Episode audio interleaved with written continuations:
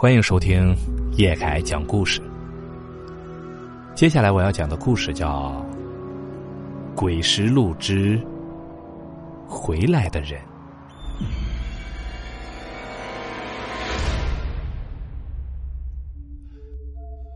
这事情啊，发生在一九九九年，在福山区的看守所里。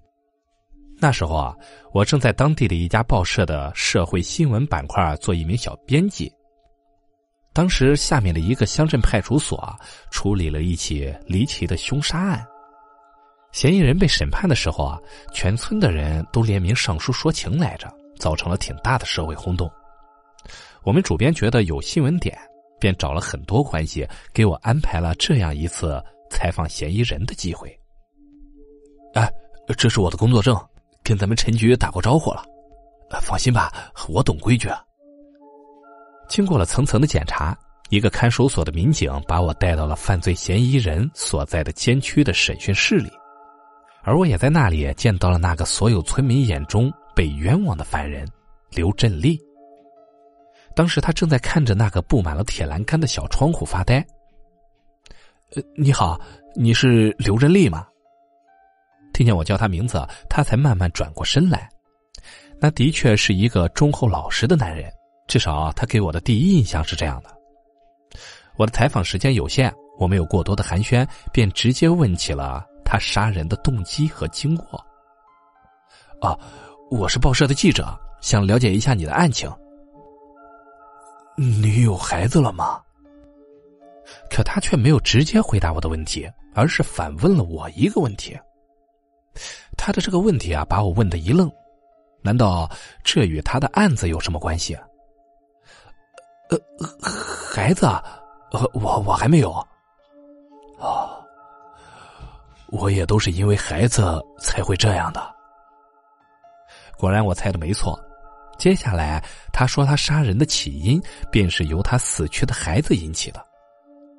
说到这里啊，他竟然低下头哭了起来，这一度让我这个新来的菜鸟十分的尴尬。大大哥，你别太难过。我知道你也许真的有隐情，我的报道也许会对你的判决有帮助。听到我这么说呀，他转过了身，然后又问了我一个很奇怪的问题：“你相信这个世界上有鬼吗？”有没有鬼我不好说啊，呃，但是这世界上的确有许多我们还解释不了的东西存在。虽然我对鬼神之说一直抱着怀疑的态度，但我知道这个时候啊，还是顺着他的思路比较好。他努力平复了一下心情，叹了口气，开始跟我讲述了案情。啊，有些事儿啊，我说出来也不会有人相信的。我杀的那个不是人，是鬼。是个很可怕的鬼啊！可是他接下来的讲述，却是我做梦都没有想到的一场可怕的经历。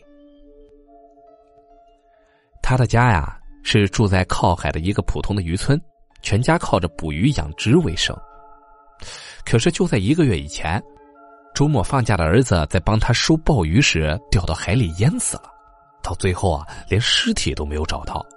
为了这事儿，妻子没少跟他吵架。都怪你这个天杀的！要不儿子能死吗？你还我的宝贝儿子！其实妻子埋怨他也是有道理的。妻子曾主张要给儿子报周末的补习班，可他觉得呀，孩子长大了应该干点活。可是没想到呀，就出了这种惨事儿。可是他的心里何尝不后悔呀？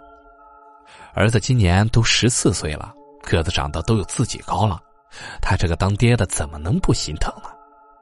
可是对于老婆的埋怨，他还是忍着。这时候啊，孩子的姥姥来劝解两个人：“哎呀，现在吵有啥用啊？咱们还是找个阴婆，问问孩子有啥遗愿没有吧。”这孩子的姥姥说呀。现在应该找个阴婆过个阴身，把孩子的魂儿给叫回来，看看孩子啊还有没有未完成的心愿。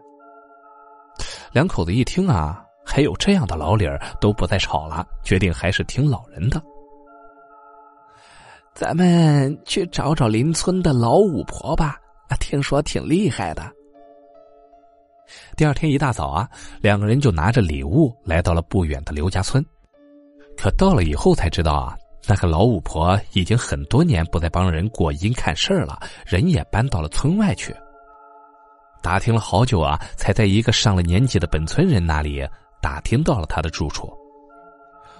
麻烦问一下，咱们村有个老巫婆住在哪里啊？你们找那个怪老太太有什么事儿啊？哎呀，从这往西走就能看到。哦，谢谢啊。两人经人指点，才在村外树林里找到了他住的那个单独的小民房。虽然村民都说呀，这老巫婆是个出了名的怪老太太，但是为了孩子，两口子还是敲响了他的门。武大娘在吗？敲了很长时间的门，一个老太太慢腾腾的开了门，两口子马上就迫不及待的说明了来意。你们有什么事儿啊？武大娘，我们家孩子掉海里淹死了，您给过阴找个魂儿吧。我已经不做那种事儿了，你们回去吧。那老太太啊，也果然够怪，连话都没听完，就冷冰冰的拒绝了两个人的请求。可刘振利和妻子就想最后为儿子能再做点事儿，听到老太太不愿意啊，当时眼泪就流了下来，苦苦的哀求了起来：“大娘，我求您了，我就这么一个儿子。”“是啊，大娘，求您了。”也许是觉得两口子可怜，老太太站在门口想了好久才松口，决定试一试。你们那孩子啊，是死在海里的，我年纪也大了，只能试一试了。哎，谢谢您了。说着呀，就总算是把两个人让进了屋里。但是老太太却交代啊，做法事时只能让孩子的爸爸在，而妈妈呢，却只能在外面等着。你在外面等着吧，这孩子啊是你身上掉下来的肉，万一见到你不肯走，那就麻烦了。而接下来啊，老太太跟刘振利交代的事儿，也让他这个大男人听得后背一阵阵的发冷。这大海里啊，什么都有。一会儿我去召唤孩子，可是万一有什么深处的可怕东西跟上来，也不一定啊。如果万一上我身的不是你家孩子，而是别的可怕的东西啊，你可千万不要手软，马上用这个杵把我杀了。千万记住啊！这老太太严肃的百般叮咛，让刘振利心里是一阵阵的发毛。他想，自己到时候真的能下得去手吗？见刘振利听明白了，老太太就闭上了眼睛，开始了过阴招魂儿。刘振利见老太太慢慢的失去了意识，好像魂儿是真的走了，周围的温度。也似乎降了下来，变得很冷。而老太太刚才跟自己说的话，也开始让他重视了起来，攥着杵的手都开始了发抖。刘振说：“那时啊，他心里只有一个想法，千万回来的要是儿子，不然自己真的不知道应该怎么办了。”很快啊，老太太所说的一炷香时间就到了，可是老太太却一直没有唤醒过来。当那炷香马上就要烧完的时候啊，那老太太的身体啊，突然就开始了诡异的剧烈抖动。紧接着呀，他嘴里发出一声像是某种动物的尖叫，眼睛就圆圆的睁开了。老太太猛地起身，碰翻了桌子上的香炉，朝着刘振利不停的嘶叫着：“哎哎哎！”他！”回忆啊，老太太当时的叫声和样子，绝对不是人类所能发出的。你到底还是不是武大娘？你别过来！刘振利看着老五婆那可怕的样子，知道老太太说的那种最可怕的结果出现了。这回来的肯定是个深海里的恶鬼。你别过来，不然我就……刘振利拿着杵向老太太挥了几下，可是实在是下不去手。那毕竟还是个活生生的人呐。可是那老太太啊，也不知道是被什么给上了身，完全失去了理智，不由分说，猛地就向刘振利扑了过来。他当时吓得闭上了眼睛，耳朵里只听到老太太发出一声惨叫，接着呀，脸上就似乎有热乎乎的液体喷了过来。等他再一次睁开眼睛时，马上就被眼前的景象给吓傻了。只见那把杵啊，深深的钉在了老太太的脖子上，鲜血喷的到处都是。那老太太挣扎了几下，就躺在地下不动了。那时刘振利才有点清醒过来，明白自己杀了人了。而他的妻子啊，听到里面的动静不对，也跑了进来，看到他满身鲜血，也被吓得说不出话来了。刘振利用颤抖的声音跟老婆讲了刚才发生的一切。他知道，他现在说什么也没有用了，没有人会相信恶鬼上身这种话。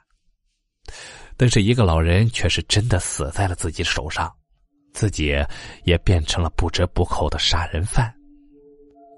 我确实是杀了人啊，我是个杀人犯。这些话呀，我自首时跟民警也说了，可是。没有人相信，他们拉我去做精神病鉴定。刘振利讲完了案情经过，但是他对审判结果却不抱什么信心。这样的事儿的确没有人会相信，法庭也不会采纳。他的这个案子啊，要是按照我采访的来报道，一定会很有卖点。但是我知道，那是不可能的。好了，故事到这里啊就结束了。感谢您的收听，咱们只听故事，切勿迷信。如果你喜欢叶凯的故事啊，请帮忙订阅加关注。